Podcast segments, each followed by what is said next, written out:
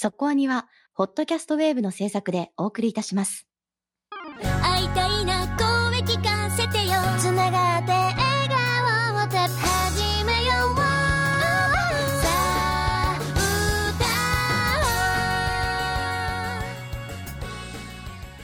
ディープじゃなくそこそこアニメを語るラジオそこアニそこアニ今日はお昼をですねマクドナルドにしました。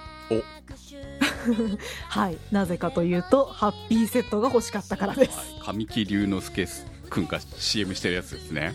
そうそうそう。まあうちはねあの4歳児いるから買いやすいっていうのは絶対あると思うんですけど。はいははい。ハッピーセットに今あのスズメの戸締まりのねまあ、ぜ前日談というかスズメの幼少期を描いた「スズメと椅子」っていう絵本がハッピーセット買うともらえるおもちゃのラインナップにあるんですよ。それが欲しくて。ね気になるけどさ、はいはい。おじさんはどうしたらいいのかな？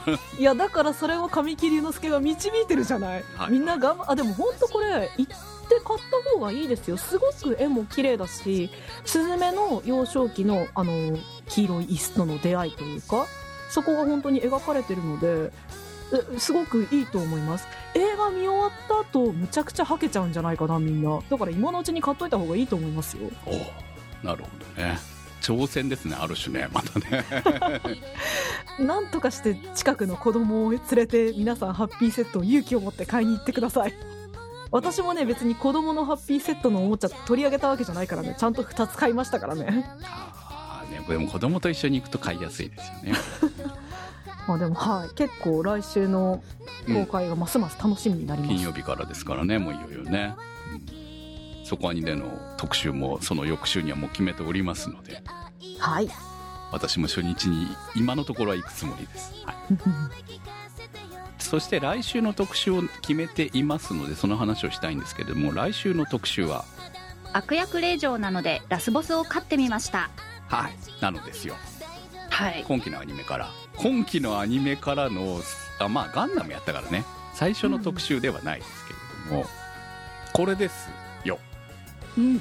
私見てなかったんですけどあまあお互いで非常に評判が良かったのと、えーぜひ見てくれと。うん。絶対これも好きに違いないと言われまして、うん。まあ見た。はい見たんですけど、うん。えー今4話まで見ましたけど。うんうん。もうここで最終回ですよね。っていうぐらい。いやー丸く収まりましたね。もうトゥルーエンドですよねこれね。っていう感じで、はい。まあ、非常に面白かったのでこれ多分男女関係なく男性でも楽しめると、女性向け作品ではありますけど、男性でも楽しめるタイプの作品だったので、はい、非常にスカッとする作品なのでぜひ見ていただいて来週特集に参加してほしいと思っております。はい、よろしくお願いします。ということでオープニングトークで宣伝しました。はい、ということでいきましょうか。今日の特集は？僕らの夜明けです。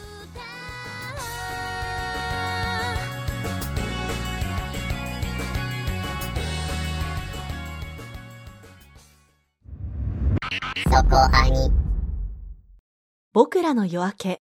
使命は君を宇宙に返すこと。西暦2049年夏。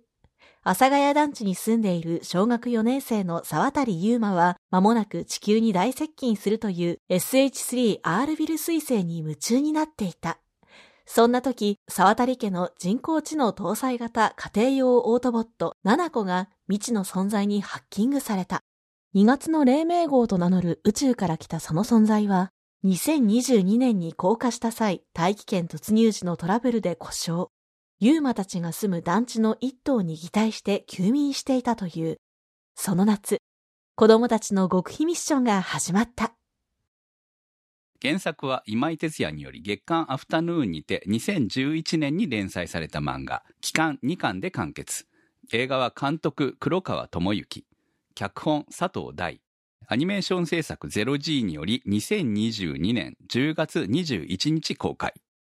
ということで始まりました。今日の特集は僕らの夜明けです。えー、速攻アニのオープニングで私が試写会を見せていただいて非常に面白かったのでぜひ見に行ってほしいと言った作品ですね。そうですね。はい大絶賛してましたからね。そうなんですよ。私結構ね、うんこの作品に関しては、あの、かなりうん、響いたというか、今年見たアニメーション映画の中では、自分の中では、こう、かなり上位。おお。まあちょっとね、来週あれが来ちゃうからさ、オープニングでも話しました。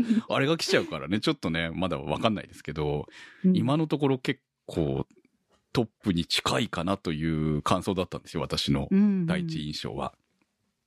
で、えー試写会で見て、まあその時1回だけしか見なかったので、で、今回、あの、劇場の方に見に行きまして、あ、やっぱり、すごい好きな作品だなと思いながら帰ってきたわけですけれども、結構ね、そこに聞いてるようなタイプの人であれば、会う人もたくさんいるんじゃないかと思うので、行ってほしいんですけれども、問題はですね。もうここ、ここ今言っとかないとさ、間に合わないと思うので、うん冒頭で話しておきますけど、うんうん。公開劇場はたくさんあるんですけれども、多分この配信が6日日曜日じゃないですか。で、8日に終わっちゃうところが多いんですよ。おうもう、もう何日しかないじゃないですか。もうすでに終わってるところもあるんですけど、あのー日曜日から日本語字幕版が上映されるんですね。おお。で、それも8日で終わるところが多いので、もう本当ちょっとしかないので、はい。多分ね、らもちろん来年ぐらいになったら、あのーうん配信されると思うんですけど、配信でも見てほしいんだけど、あのーあ、見たら多分、あ、これ劇場で見たかったなと思うと思うんですよ。う。うんんうん。って思うので、私も最初はそのネット試写で見たから、見ながら、ああ、これは劇場で見たいなと思ったんですよね。だから同じ気持ちを多分味わうことになると思うので、あと数日の間に上映が終わるところはぜひ行ってほしいと思いますし、もう少し、あの、やるところは、えぜひ、あの、ちょっと時間作ってね、見に行ってほしいなと思います。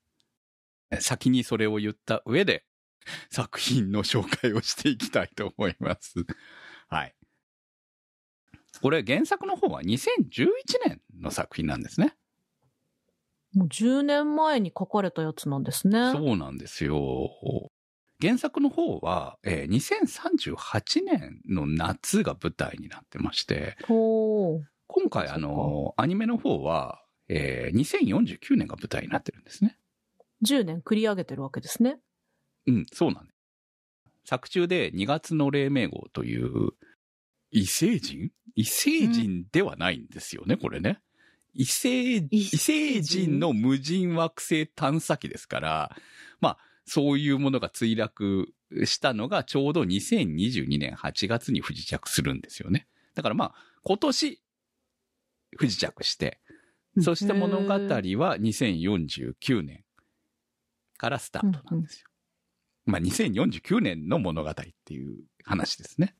うんうんうん。そうですね。まあ、2022年の描写も出てくるわけですからね。そうです、そうです。一瞬ね、出てきますから。はいで、結構これはこれで重要なので、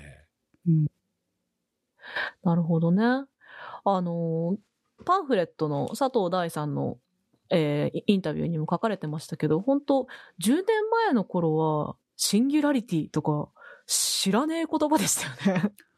今となっては割と当たり前に言われるというのもあるし、AI とかにしても、最近はちょっとしたアニメであってもメジャーな題材じゃないですか。うん。AI を描いている作品も多いなと思うので、なんかブームみたいな感覚はあるんですけど、そうなんですね。結構古い作品だったんだと思うとまた味わい違いますね。まあ、我々も原作を読んでるわけではないので、その、うん AI のはい描写に関してどこまで今回のアニメにその原作通りなのかっていうところはちょっとわかりらないですけどね。うん、そうなんですよね。ただ本当に、さっきのクムさんの話じゃないですけど、今のこう、アニメ史文脈的にも結構乗っかってる一作になる気がするんですよね。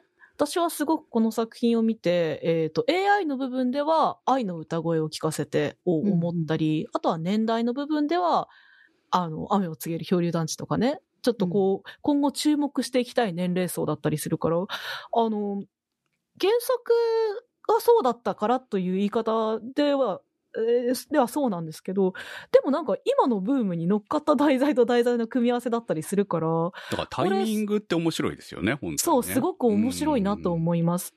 まあね、そういう、あの、ひどうしてもね、比較対象という言い方にもなるから、いろんな作品が付随してくることによって、評価が変化する部分もあるとは思うんですけど、そこに乗っかっているからこそ、今後ね、作品の歴史とか、あ、この年代にこういう映画あったよねを語るときにはね、くっついてくる一作になる気がしますよね。そうですね。まあだから今年はその団地映画が2本あったっていうだけでも 面白いわけですから、ね。確かに確か 面白いですね。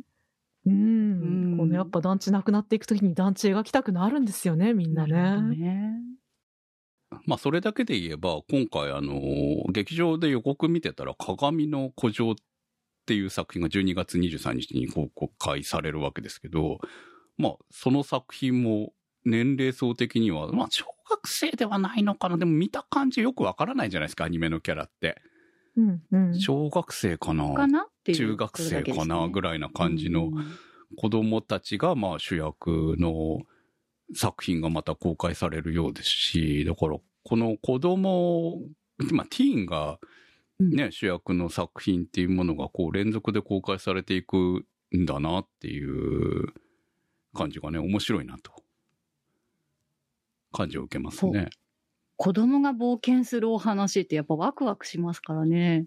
うーうんんそうですね。だからまあその辺はあの前回その表裏団地の時に私がちょっとねこう自分の置き場所がどこに置けばいいのかみたいな話をしてたところがあるとは思うんですけれども、うん。そう作品としては非常に面白いんだけど自分の立ち位置はないみたいな感じのね。で、うんそこが今回はまあ親がちゃんと出てくるという部分で、しかも親がちゃんとストーリーに絡んでくるというところで非常に私としてはこの僕らの夜明けは好きだったわけですよね。うん。うん。感情の置き場所があるタイプの作品だったなというところで。で、まあ、あとやっぱり、こっちは SF と、そのまあ原作の方がジュブナイル漫画って言われてますけれど、まあうん。ジュブナイルものは好きなわけなので、もう大好物ですから、だから非常に、はい。あの、多分引っかかったんだろうなっていうのは思いました。うん私はあの都市伝説すごい最近好きなので あの始まりのね、えっと2月の黎明号のモノローグを聞いた時にあの昔2チャンネルで話題になってたのかなあの赤フォっていう存在のお話を思い出して赤フォって知ってます？知りません。知らない。初めて聞いたよ。本当ですか？なんか、ぜひ気になる人検索してほしいんですけど、あの、別次元の存在って言われてて、なんか個体、それぞれに個体があるっていうわけではなくて、なんかそこにいるっていう認識だけの存在らしいんですけど、なんかそういうのに似てるなって思って、もう冒頭からワクワクしっぱなしでしたね。うん。その、キサラギ駅じゃないんだからね。なので、あの、SF 好きな方は、もうそこだけでもワクワクできる作品だと思います。この外宇宙からね、来る存在として考えたときに、あの、2月の黎明号は、本当に害がないタイプの存在で、うんうんうん、そうですね。そう。まあそこがね、こう、まあ子供が主役の作品としては良かったのかなって思いますよね。うんこの2月の黎明号がこうね、あくまでも人類とのコミュニケーションを知りたいというだけのね、えーうん存在だったおかげで、で、あとつながりたいというこの2つのキーワードで彼らはやってきているわけなので、だからまあ、被害がなかったっていうだけで、そこら辺はね、子供が主役だからこそなおさら、で、しかも2時間の枠の中でやるという映画として考えたら、いい外宇宙存在だったのかなって思いますよね。はい。ということでコメントいきましょうか。ミーシェルさんからのコメントです。原作がアリスと増録と同じ作者だったので、公開前から気になっていました。冒頭、主人公のユーマが被っている帽子に、つくばエキスポ85のマークがついているのを見て、本作は本格 SF だなって思いました。実際行ったことがあるので懐かしかったです。主人公の家で使用されている人工知能搭載型家庭用オートボット7個は一生懸命働いていてとても可愛かったです。小学生であるユーマがオートボットの使い方に慣れてくる様子はリアルな感じがしました。また、団地の屋上の水や他の惑星など、とても綺麗な CG で空間の広がりが感じられ、劇場で見てよかったです。子供たちが AI7 個と協力して地球に落ちてきた人工知能を元の星に返す展開が SF 未来感があって面白かった。キャラクターデザインがなんとなく子供向けの印象がありますが、大人こそ楽しめる作品だったと思いました。はい、ありがとうございます。つくばエキスポ85ってどれだけ古いんだっていうところもあるんですけど。ちょっとマニアすぎるだろ。そう、そこは、ね、小学生にしてはさそう、そうなんですよ。結構ね、ポスターとかいろいろね、マニアックだなと思いながら見てはいたんですけれども。へこの作品さ、その舞台が阿佐ヶ谷団地なわけですよね。ーうん。阿佐ヶ谷団地って2013年には解体されてるわけですよ。うんうん。まあ、非常になんかあのデザイン的なものも含めて評価の高い団地だったっていうことはありますし、で、実際にあんな感じで、あの、みんなが集まったりとかするのもあったそうなんですよね。あ、へえっ。ていうところもあって、あとだから、あのー運動会が開かれたりとかね、野球チームもあったりとかね。そううんだから、団地らしい団地だったんじゃないかな。みんなが、その団地という存在を、まあ、前回の漂流団地でも話しましたけど、団地を我々は知らないからみたいなところはあったんですけど、そのうん。団地の良さが存在する、その住民同士の親睦とかも含めて、あるような団地っていうのが、まあ、単にこの阿佐ヶ谷団地は理想的な団地だったんだろうなと思うんですよね。あの給水塔も実際存在したわけですからね。個人的には、あの、杉並区のキャラクターのナミスケに私ちゃんと反応できたんですけど、クムさん反応できないですよあね。わかんないです。はい。あの、ほのかとかが乗ってきたバスにナミスケがドーンって乗ってて、はいあ、み、見たことあるやつ と思って、あ、2049年もナミスケは使われているのねと思っていたのは、はい、東京都民だけかなと思いますが、わかんなかった。うんね、そういううん実在するキャラクターを使いつつももう存在しない団地なのかというこのね、そして未来っていうこう、あそうなんですね。入り乱れた感じが実に SF。。SF ですね。だからまあ、実際はね、その2013年だからもう、ね、ないわけですよ。もうすでにないわけだけど、2022年にまではまだあるということにしたわけですね。物語として。うんうんだから、でも原作が書かれたのは2011年なわけなので、ああ、存在したわ取りけですよ壊されるとはつゆ知らずだ。うんもう話は出てたんだと思うさすがにね。2011年だったら出てたとは思うんですけど、あの、まあ、それでももうね、やっぱり団地、昔の住宅団地っていうのはどんどん壊されていってたタイミングだったんで、だから、あの2049年まで残ってるのは明らかにおかしいわけなんですけど、いやだってさ、うん。実際さ、この物語って、あの、阿佐ヶ谷住宅以外の部分はすごく近未来化してるじゃないですか。うん。あそこが好きでね。うんこう、まあもちろん、あの、オートボットの7個とかもそうですけど、それ以外のち、まあ携帯とかそういうのも含めて、もうスマホよりもやっぱり少し進んでるわけじゃないですか。はい。とか、あの、でもね、なんか微妙に、こう、現代と地続きというか、現代感、生活はそんな急にね、昔の SF チックな感じで、銀色の服を着たりとかしないよね、人間は、みたいなのと一緒でさ。うんうん。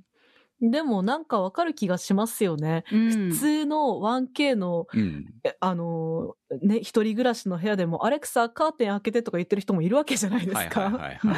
まあ、そんな感じで、一つ、7個みたいなね、うん。あの、ちょっと便利なか家電、家電って言ったらあれなんだけど、うん買ってみようかなみたいな感覚なのかなっていう感じはしますよね。そうね、あれいくらするんだろうね。でもやっぱみんなが買えるわけではないぐらい、うんそのまあ確かにそうかそうか高性能な感じはありますからね。そう7個連れてきてよって言ってる子もいるわけですもんね。うんそうですね。だから、だからまあ、あそこ友稼ぎだから買えるのかなとかさ、いろいろ、ちょっとほら、ーあの、わからないじゃない？住宅の感覚で、だいたいその家の、こう、裕福さが分かったりする部分ってあるんだけれども、こう、アニメの中でね。そういう表現があるじゃないですすか。でもあいわゆる団地の中にいるとよくわからないっていう、みんな同じ部屋だから。置いてあるものの違いぐらいなんだけど、すごくこう、ね、どちらかというともう昭和化っていうような感じの中身なんだけど、中にある IT 機器だけが非常に進化してるみたいな感じの描写が、このアンバランスな面白さみたいなところにこの作品は繋がってるのかなって思ってた。うん、ねうんうん。そうですね。面白い。に、ね、し二人、なんとなうんくさっきの例とか、ね、あの、なぜか洗濯機だけドラム式にしましたみたいな人がいるみたいな感覚で 買う人がいるのかなとか、そう。いろいろ想像ができるのも面白いですよね。そうなんですよね。だからなんか、あの、非常にそういうお、あのーまあ、ちぐはぐではないんだけど、そういう面白さも味わえる、うんうん。美術的な面白さもあるなっていう感じですよね。そこで言うと、七子のデザインがまた秀逸で、うんなんですかね、ザ未来な形もしてないというか、何なんですかね、すごく愛嬌があるけれど、技術は明らかに今ではできないものだったりもするし、この落とし込みすごい面白いなと思いましたそうなんですよね。七子ね、原作の方では、あのもう少しロボットっぽいとか、腕のあたりとかロボットっぽいんですよね。機械っぽいっていうのかな。で、あの、今回、アニメのオートボットデザインとして、ソニーデザインコンサルティングの方が、えーデザインされていいるんですよね。えーかっこよ。で、なんとなく言われてみたら相棒っぽくないですか？確かに。滑らかな感じとか。そうなんですよね。うん。だから、ちゃんと今回のそのオートボットに関しては原作をこう、原作の部分的なものは活かしながら、存在するかもしれないというプロダクトデザインで作られている。というところがポイントなんだなと。ね。いや、だってさ、あの、手のと、手のデザインもそうなんですけど、うん。こう、足？足。こう、ボディから下に出てる2本の足。うん。あのデザインと最終的にこう充電中とかに収まるん。手のデザインうん。が秀逸だなと。そう。閉じている時スカートっぽくって可愛いし。ね。あれいいですよね。うんあれめっちゃいいですよね。うん。可愛い。七個の飛行技術はイオンクラフトという技術らしいですよ。イオン、イオン風で飛んでるらしいですよ。え、それは実現いやまだ実現してないですさすがにね そこはフィクションなのね？なるほどね。あでもそれっぽい技術でっていうそう、飛んでるから後頭部の透明フィルムで、こうなんか、それを飛んでる理由にしてあるらしいですね。へえ、いや、なんか、イオン、イオン風とか言われると、すごい7個からゴーって音出てるのかな？とか思っちゃいますね。うんそれは嫌だな。あの、まあ、飛んでる感じが、あの、まあ、実際可愛いし、実際ひ、物をね、皿とかも持ってお手伝いしてるじゃないですか。うんうん。めっちゃ欲しいよね。欲しい。そう。あのめっちゃ欲しい感はすごいなと思いながら。なんか、手伝えることが結構物理な部分もいいですよね。そう。いあれだけのもの。のを持てるんだっていうね。皿とか持てるんだとかね。お手伝いできるんだみたいなところがね。あれはいいわ。助かるわ。あれはいい。うん、ね家事手伝ってほしい。うん。まあでも、今ほら、あの、掃除機があるわけでしょ？ルンバ的なあものとか。はいはでも要はその家事のお手伝いみたいなところっていうのはやっぱり需要あるはずなんだよね。非常に。うんそうですねまあね、みんな大変だからね、忙しくて、ね。すごいシンプルに、ちょっとトイレットペーパー持ってきてができる子って素晴らしいんですよ。なんか、灘子を見てるとね、うちの4歳児を結構思い出す時もあって。いやーでもね、4歳児ができることってすごく助かるんだよな。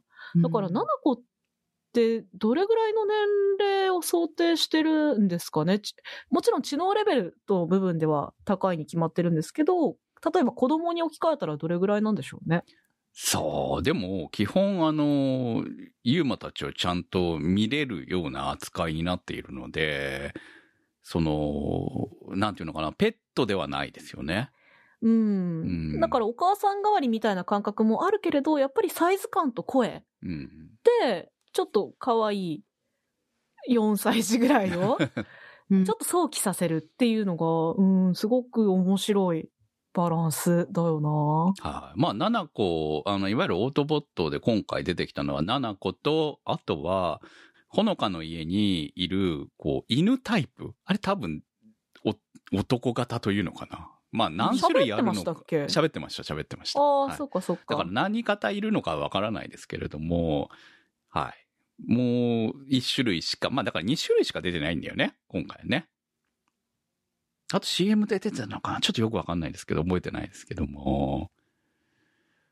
だから何種類多分数はいろいろいるんだと思うんですけどね。いるはずなんだけれども、でもまあメインで出てきた、喋ってたのは2体しかいなかったということで。ほのかの家にいるタイプはどちらかって言えばもっとこう、感情がない。まあ感情はもともと AI なんであっちゃいけないんだけれども、最初から、えー、ナナコは、こう、なん、なんとなく可愛げがあった。まあこれ結城さんの声だからっていうところもあるんだとは思うんですけど、うん、あとはこう、ラボットみたいな育っていく AI とかも最近はちょっとあるわけじゃないですか。だからこう、接し方によっても変わっていったりするのかしらとかちょっとまあました。ね、お父さんの吉達津田健ですからね、どちらかって言えば、いやまあ声優さん関係ないんだけど、こうなんか、あの、可愛がって育ててるっていう感じではないのかもなというところが、特にあの、うんうんほのかの家族というのは、お母さんちょっと謎でしたからね。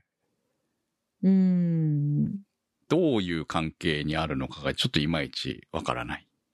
少なくとも一緒同居はしてないっぽかったっていうところがね。うんうんそう。っていうところもあったので、だからまあ、ほのかもお父さんに対してはちょっと、こう、まああのシーンの中だけではわからないですけど、うまくいってるのかいってないのかよくわからないなっていうような感じでしたもんね。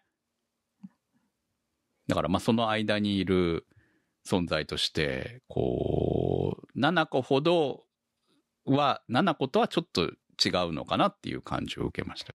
うん、なんて、なんて表現したらいいかなってすごく悩みますよね。ロボロボしいとか言いたかったんだけど、そうなってくるとロボットとは何ぞやみたいな話になっていっちゃいそうだし。ね。そうそう少なくともね、ナナコのことをこう、はるかはナナちゃんって呼んだりしてるわけじゃないですか。はいはいはいとか、こう、なんでしょうね。ナナコを引き合いに出して、えー、ユーマを注意するとか、うんそういう本当に人として扱ってる感が、ナナコとこのユーマの家族には感じられるのに対して、やっぱ接し方が違うかなって気はしましたね。そうですね。すごい敬語的な話し方を、ほのかの家のオートボットはしてたなっていう感じはありました。まあ、よく言えば誠実そうみたいな。うん。感じですかねですね。もう、まあ、うん仕事に忠実なだけなのかもしれないですけどね。うんだから感情プロ、感情的なプログラムみたいなものまで、こう、言ってるか言ってないかとか、多分そういうところはあるのかなとは思いますけど、その辺は、あのーそこまで描かれているのかどうかはわからないので、もっとね、こう、ツークールとかあればいろんなオートボットが出てきてたりとかしたら面白いのかなっていう感じはありますけどね。まあ少なくとも映画の中では描かれなかったっていうことかなと。ただこのオートボットは非常に欲しい。あのー未来にね、こういうのが本当にできるようになったら、子供たちも大人も嬉しいかなっていう感じは受けますよね。欲しい。うん。相棒って昔ありましたし、うちにもいるんですけど、もうへえ。結局、一緒だと思うんですよね。まあ、こんなに喋ったりはできないですけれど、あの、プロ最初はプログラムで、こう、なんかぎこちないようなところからスタートするわけですよね。で、うん。いろいろ教えていくうちに少しずつ成長していくっていうのも同じで、うん。で、えーやっぱりこう、本物のペットみたいな犬とかのように可愛がっていくうちに、こう愛情を人間は注いでいくんだなという実際に、こうね、お葬式したりとかまでするぐらいに愛情を込めた人たちも存在するわけなので、だから、その、こういうロボットっていうものが、えーロボットというものに対して、ここまで7個ほど進化しちゃえば、ちょっとね、やっぱり、ん会話してくれるわけじゃない。愛情の注ぎ方変わりますよね、やっぱりね。ありますよ。もうね、反応し、言葉で返してくれない存在ですら、やっぱりこう、好きになってしまうわけなので、人間のそういう部分っていうのは、ある種面白い部分なのかなとは思いますよね。うんうん動物じゃなく、その機械ですら愛せるわけだからと考えたらね。うんまあそういう部分でも今回の作品の、まあその進化系としての面白さがあったなというふうに見ました。カリーパンさんからのコメントです。僕らの夜明け、原作未読ではありましたが、期待以上の満足度で劇場を後にしました。クムさんが言及されていた雨を告げる漂流団地との類似性を強く感じましたが、原作のある作品ということで、構成力はこちらに軍配が上がるかなと思いました。ただ、アニメーション作品としては漂流団地の方が好みかもしれません。さて、七子が2月の黎明号にハッキングされるという構造は象徴的でしたが、ほのかと和子、はるかと吉達の関係性のように、結局他人を100%受け入れるなんて不可能で、どこまで他人を受け入れるのかというライン引きがキャラクターごとにリアルで良かったです。また、七子は外的造形はコミカルなのに、中身の AI はある種どこまでも人間的で、そういった嘘をつく感情がバグとして処理されるということに残酷さを感じるとともに、やっぱり人間が AI に恐れるところは嘘、感情なんだな、と正統派 SF 文脈で感心しました。そういった意味では、不愛想だった2月の黎明号が、ユーマのご利用しで本心を吐露する場面は盗作的でしたね。大人の感情移入先として親キャラ配置もちょうどよく、まさに家族で楽しめる思考のジュブナイルと言えるでしょう。ありがとうございました。先ほども話が出ましたけれども、この物語は2022年8月に最初に、はるか、りょう、吉達の3人。これ多分中学生かな？制服着てたから。うん主人公のユーマ、そしてまあヒロインでいいんですよね。ヒロインのほのかの親たちから物語は始まっているわけですよ。いやね、もうね、まず声優がね、なんだと、この声優は。はるか花沢香菜でしょ。うんその、えーまあ、旦那である亮が細谷さんですね。そして吉達が津田さんでしょ？もう見事に声を聞いたら誰かすぐわかるタイプ声優3人という。?3 人ですよ。で、何？この3人。これは意味深。そう。この3人が、まあ、物語の起点としていると、実はね。うん私の中でやっぱり面白かったのは、中学生の時に、この最初に届い、最初にこの2月の黎明号と初めて出会ったのが3人だったわけですよね。で、なんとか宇宙に返そうと頑張ってみたけれども、その当時の、まあ AI の進化とかもその辺も含めて、まだそのタイミングでは返すことができなかった。吉達が引っ越していくことで、二度と集まることがなかったという。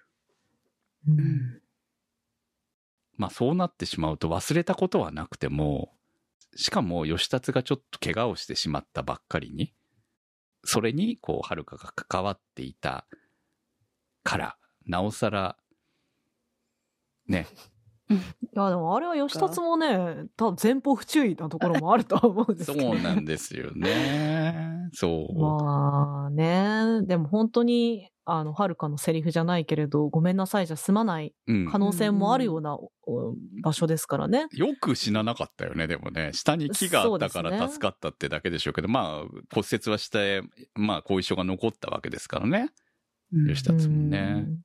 でも別にね、吉達は本当に自分の不注意もあっただろうし、若かりし感情的なものもあっただろうから、決してはるかをね、恨んだりはしてないだろうけど、でもはるかにとってはやっぱり連絡しづらいとか、うん。ね、好きって言われて、もう一人と結婚しちゃってるわけだしね。そうなんですよね。ちょっと気まずい部分はね。そう。で、しかもさ、ね。やっぱりさ、中学生ぐらいの頃にそういうことがあった関係を、その、ね、5年、10年経った時に続いているかって言ったら、うん。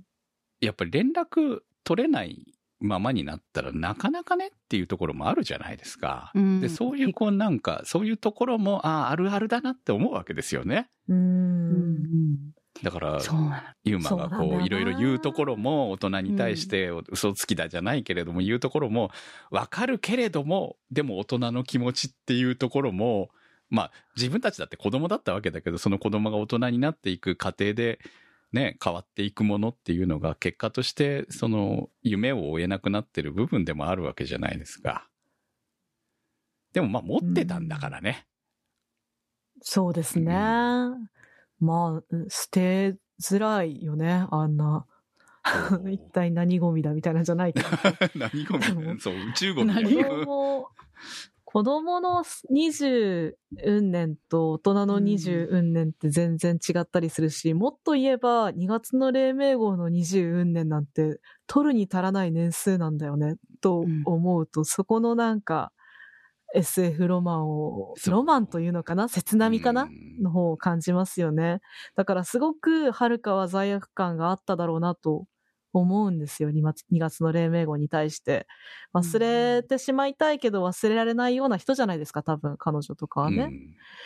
うん。でも、そのなんだろう、20運年、こう、もやもやもやもやし続けていた、この、ね、人間にとっては長く感じる20年って、ね、何万年かけて地球に来た2月の黎明号からしたら、いやいや、そんなもん、ああそんなもん、そんなもんだよね、ぐらいの、というか、いや、そんな、た、たかが20年でそんないいです、いいですよってぐらいなのかな、みたいなさ、この価値観の違いみたいなのはすごい。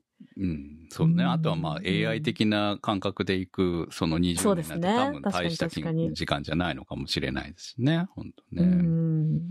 そうそう。ここはすごい SF っていうものが聞く、聞いてる、ポうんうん、ストーリーの部分だなと思いますよね。これ、よくはるかとりょうは結婚したよね。これでこの二人が結婚してなければ、物語はもっとこの三人を集めるまでの物語になるので大変だっただろうなと思うんですよむちゃくちゃ長くなる。そう。で、そう考えると、まあ、はるかとりょうが結婚してくれてたおかげで、えー、まあ、吉達さえ見つかれば、三つ揃うっていうね。ね。まあ、でも、これ、同じ小学校に通ってたんかいっていうところはあるよね。ね、娘をさ、ああ、奇跡的にね。そう。うっん。て考えたらね、え、うん、でも、そう考えると、うん吉達はす、あんま、結構、頭の片隅にあって、戻ってきたのかなとも思えるしね。どうなんだろうな。そこに関してはちょっと描かれてないので、すっかり忘れてたっぽかったじゃないですか。あの、うん、ユーマうがん追いかけてきた時に、こう、うんうんあの、盗聴チップみたいなのが ね、シール貼ってた時に、そんな感じでお父さん的に言ってたけれども、あ？みたいな感じはあったので、うんでも、みんなさ、家族、あの、隠し場所が、もろバレしそうな場所に隠してんだろうっていう感じはね。なぜそこに隠す感はありましたよね。ありましたけどね。映画の中では、ちょっと編集さんと会ってきますわ、みたいなこと言った気がしますけど、この、ほのかのお父さん、うん有名な小説家らしいです。へえ。小説家なんですね。あの、公式サイトのキャラクター紹介には明記されております。漫画家かな？ともそしてどっちか妻とは。離婚していまあ、した。やっぱり、やっぱり離婚してたんだ。はい。うん。なんかあのーほのかちゃんの服に対してが、結構、ね、お父さんとお母さんで別々の意見言ってたから、すちょっとそれっぽいなって思ったんだけど、すごいリアリティなところを考えると、お父さん真剣取れるのかなお母さんどんな人って思っちゃったところがあったので、これは考えないでおこうって思ってたんですけど。なぜ、あの、お母さんの方に行かなかったんだろうねっていうところもわからないよね。そうそうそう。まあ、そしたら物語が成り立たないからなんですけど。そうなの。はい。そう。まあ、あの、原作で描かれてるからそういうことなんでしょうね、多分ね。うん、なるほどねう。んまあ、今回、あの、パンフレットにも書いてありましたけど、あの、親の話っていうのはなるべく、まあ、この尺の中で収めるために、えーかなり切ってあるっていうことなので、もしかしたら、あの、原作の方には書かれてることも多いのかもしれないですね。まあ、ただ、あの、映画としては正しいんだろうなと2時間の中で、親の存在というものをきちんと描いてきたっていうところを考えたら、いや、まあ、なんだかんだ言って子供たち、小学生のメンツがね、今回の主役ですからね。ただね、面白いと思ったのは、主人公のゆうまくんは小学校4年生なわけですよ。はい。で、えーと同じく4年生の慎吾と、えー銀之助。慎吾は4年生なんだけど、銀之助は6年生なんですよね。うん。6年生の男の子が4年生と一緒に遊んでるんだという。まあでもこのぐらい、小学校の頃は確かにあるよね、多少ね。そうですね。うん私も結構、二つ離れたお姉ちゃんとかとよく遊んでましたうんよ。っていうのもあるから、あ、あるあるだなって思いながら確かに見てたうん部分はあって。うんうん。団地でお家が近いとやっぱり遊びやすいんでしょうね。まあ特にね、あるんだろうなと思いますし、んそう。んそして、えー女の子が2人、えーヒロインであるほのかと、えー、慎吾の姉である和子。これが小学校5年生であるということで。このね、和子がね、うん。この和子のグループというのが非常にすごいですよね。まあ、今時というのか、まあ、今時というのも未来の話ですからね。未来になってもこんな感じかっていうか、より悪化してんじゃんみたいなところはありましたけど。うん、そうですね。和子の存在はこの作品の中で非常に難しい部分だなというふうには思うんですよね。うんこう、2時間のストーリーラインを、まあ、起伏をつけながら描く中で、和子の存在は必要だったとは思うんですけど、まあ、どうしても圧縮されてしまった部分、ん、なのかな。親のところ以上に和子の下りは圧縮された感を私は感じていて、というのもこう、いじめの描写があまりに、えーっとですね、ストレートというのかな。あれって、すごく、んなんだろう、湧き起こったことある感情なんですよ。あのいじめって。うんうんだから、わかるなというものなんですけど、いじめってやっぱ長いんですよ。うんじ、じっくり期間をかける行為なんだよなっていうのをすごくこの作品を見ていて感じていて、だから、スタート地点と、うん、スタートゴールで言うべきでもないけど、陥ってしまう最終的な部分だけを見せられたっていう感じだから、本当にね、えぐみだけがズドンと飛んできた感じだったのね。うんだからすごくリアリティがあるけれど、うーん、難しいな。リアルではないという感じがして。だからね、私はこの和子の描写によって、この作品のね、リアリティラインの置きどころをすごく悩まされたポイントでもありました。まあ実際脚本のね、佐藤大さんも、この女の子のいじめ描写の部分に関しては、えー複雑な関係を描くことが苦労したっていうことを書かれてますし、で、まあ、そうですね原作者の方も男性で、えー佐藤大さんももちろん男性で、っていう中でですよ、こう、この、で、監督も男性でしょ？っていう中での、この女性、女の子のいじめを描くことっていうのは、私はこの作品を見て、あ、こんな感じあるだろうなっていうところと、あの、うん。結局綺麗には収まらない落としどころうん。も含めてうん。非常に納得がいったんです。和子とほのかが、えー最後に仲良くなって終わるみたいなことは絶対ありえんだろうと思うわけなので、だからまあなんとなくこう、すれ違ってるんだけれども、まあ結局和子もいね、いじめる側にいたらいじめられる側になったわけなので、ああいう終わり方しかない。まあここがメインなわけじゃないからね。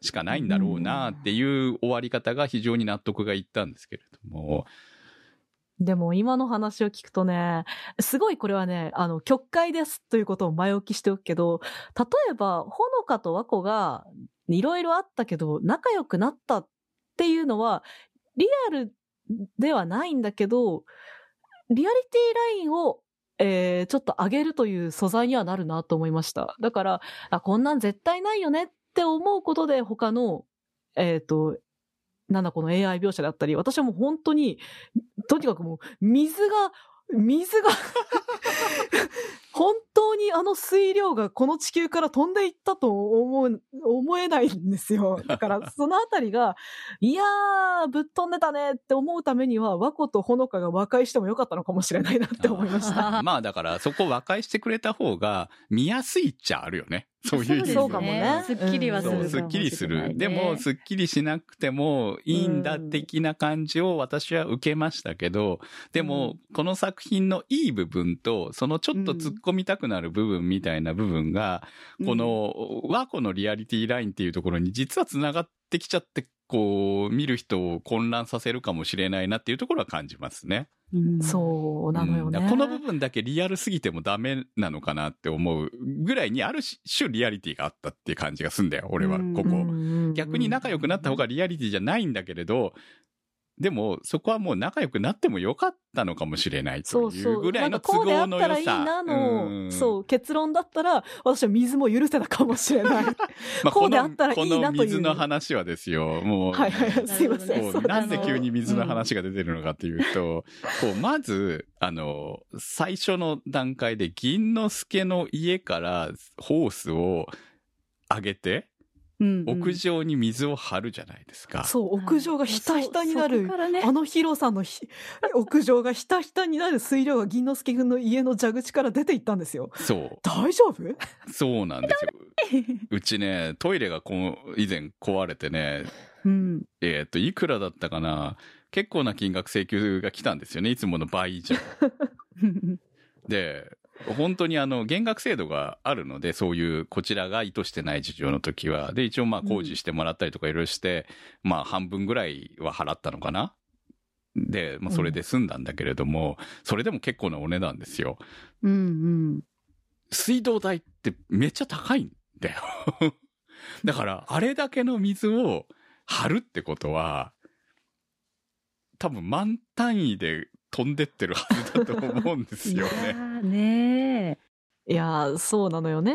だからせめて、こう、お母さんが、え、銀之助何か水めちゃくちゃ使った？いやーお、ちょっとこれには訳が、ぐらいのギャグシーンでもいいから何かワンカットあるとか、なんかこっちが、あ、やっぱり、やっぱりあの水は出ていっていたんですねって思わせてくれる何かが、んないことにね、おうーんってなっちゃうんですよね。まあそこはね、だから小学生の物語として考えれば、突っ込むべきところじゃないんだけど、こういうこう、結局はやっぱ物語のリアリティラインの問題っていうのは出てくるので、そこがこの意外と和子の問題はでかかったなっていうところにつながってくるという話ですよね。そう、そうそうそう、そうなんですよね。これがこう、やっぱいたずらだったで終わらせてほしいんですよ。いじめも、あの、子供の頃の大変な思い出。でも最終的には友達になったみたいな。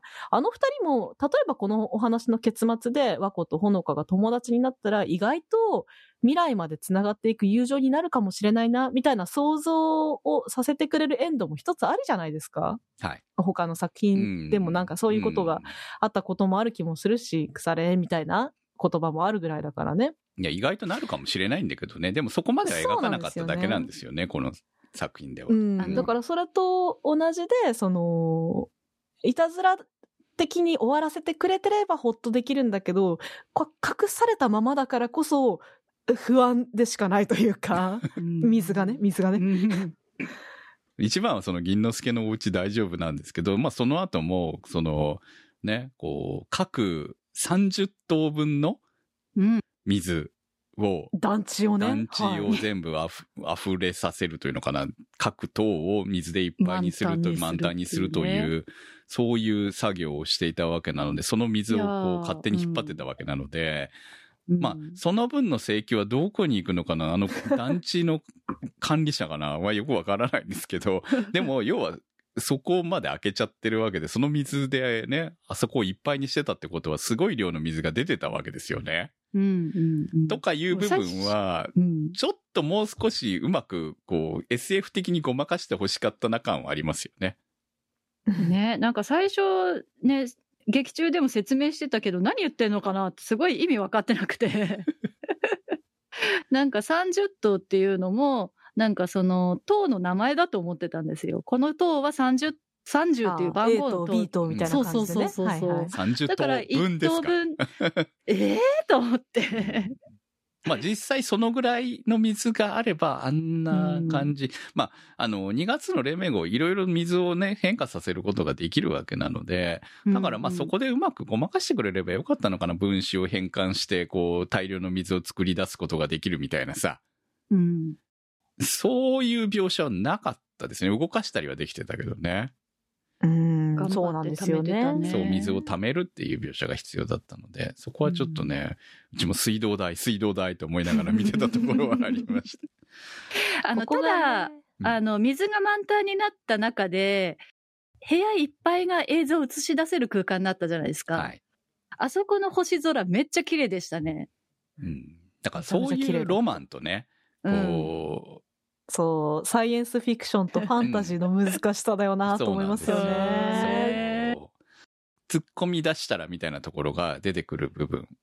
でも突っ込まない方がいいものもある。だからこれがまあターゲットが小学生からその小学生の心を持ったお父さん世代っていうのだったらまあわからないでもないんだけれど、えーしっかりと大人目線で見るとそういう部分が気になる部分は出てこないわけじゃない。まあここはもうその原作ありきのもので、えーそれをアニメ化するときにどういうふうにこう取捨選択していくものなのかっていうところはあるとは思うんですけれども、まあ、まあ個人的にはそれでも、えー物語としては非常にうん楽しめるかなと。まあ、そこの、だからそういう意味じゃちょっと和光がノイジーだったのかなっていう感じは受けますね。うんこの話がなければ本当になせちゃんが言うように、そうは思うけど、水道代とは思うけど、うん。物語としてすごく良かったので、気にしないで済んだ。ところがやっぱり和子の部分が妙にリアリティ感があるいじめの描写のおかげでっていうところはね。まあ和子がいなければ、こう、ほのかがユーマの手伝いに行く流れを自然にできなかったかもしれないと思うと、必要だったのかな？どうなんだろう？みたいなね。そうですね。うん、いいところもあるんですよね。慎吾がすごいいいやつだったじゃないですか。はいはい。うん。和子と慎吾の兄弟描写も、あ、これまたリアルなんだよな。そうそうそう。ね、慎吾がさ、クソガキ弟たちが遊んでるところにお姉ちゃん帰ってきてチーって舌打ちする感じとか、すごいありそうな小学生の男女兄弟っていう感じで、うんこれ、うん、ここのリアリティもまた難しいんですけど、いや、どうこっちが見るかは。でもすごい慎吾いいやつだったよね。うんいいやつですよね。そう。でも最後はね、やっぱ姉思いだったりするわけなので。そう、もうあそこ好きだったの。あと、やはり最後に、この物、えーあと、やはり最後にこの物語の一番私が好きだったシーンというのは、ユーマとナナコのお別れで、ユーマが、ね、まだ銀河に30年ぐらいいるんだったら、俺が追いかけていくからという、ああいううんセリフですよ。ってとても夢がありますよね。ってことは、ユーマは、宇宙を目指す人になるわけでしょ？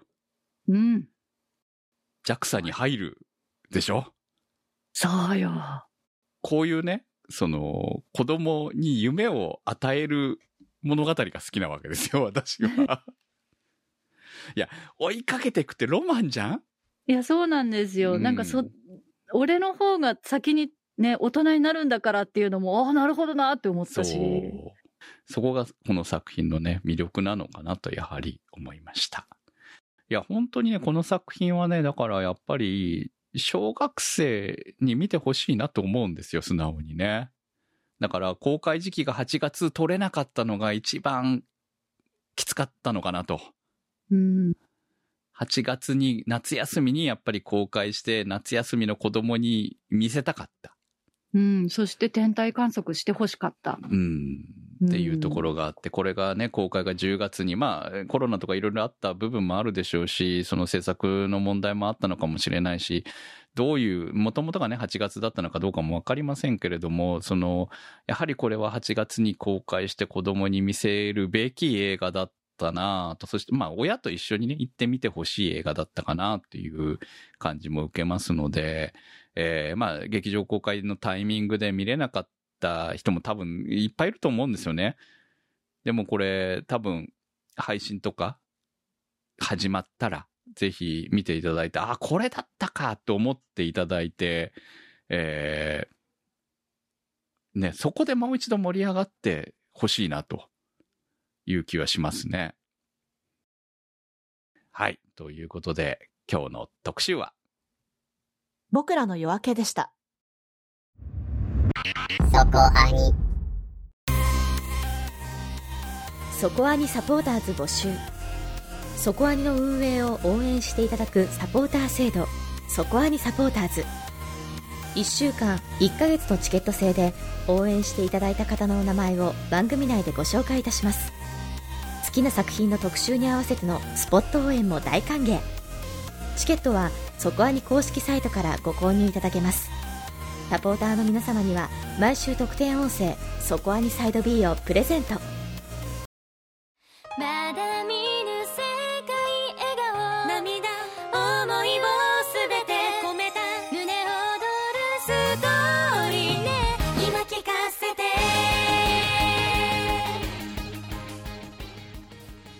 お送りしてまいりました、そこアニです。はい。